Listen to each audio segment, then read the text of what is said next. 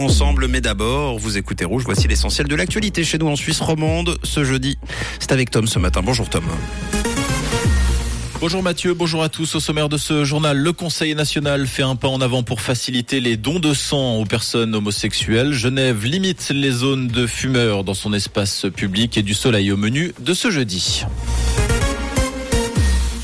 Les dons du sang pourraient être facilités pour les homosexuels. Le Conseil national a accepté hier à l'unanimité une modification de loi en ce sens. À l'heure actuelle, comme le prévoit une loi datant de 2017, les hommes homosexuels désireux de donner leur sang doivent observer 12 mois d'abstinence. Cette règle pourrait bientôt être abolie, notamment parce qu'une relation homosexuelle durable et exclusive n'augmente pas le risque de maladies infectieuses. Le Conseil des États doit encore se prononcer.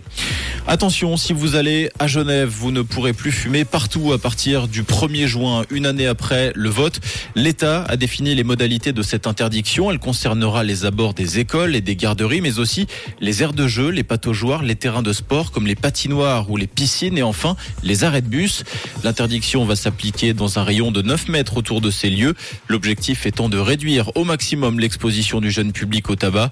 Les contrevenants s'exposent à des amendes allant de 100 à 1000 francs.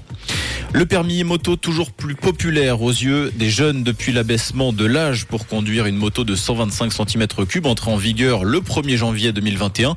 Le nombre d'examens pratiques pour les permis A1 a progressé de 21% en 2021 et de 24% en 2022.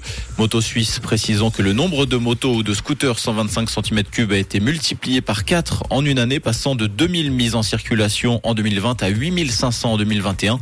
Parallèlement, le nombre d'accidents a également fortement augmenté.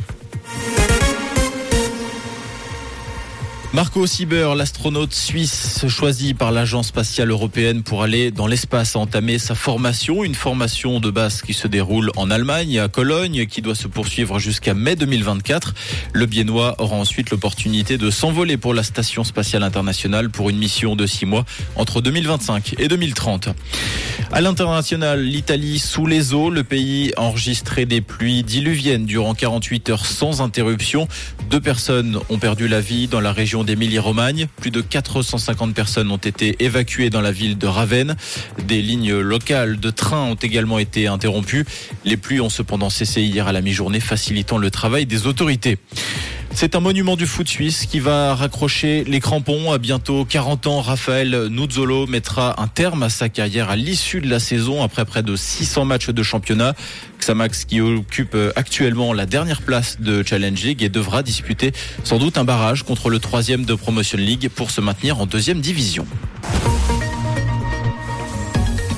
Et côté ciel, aujourd'hui, le temps sera dégagé, surtout en matinée. Météo Suisse annonce un très beau ciel bleu, bien clair, avec 8 degrés à Marin et Panier, à Dombresson et 11 degrés à et à Mézières, avec également des nuages un petit peu plus nombreux pour cet après-midi, malgré un bel ensoleillement. Et cette petite bise, toujours au programme, une très belle fin de semaine et bonne route avec Rouge. C'était la météo, c'est Rouge.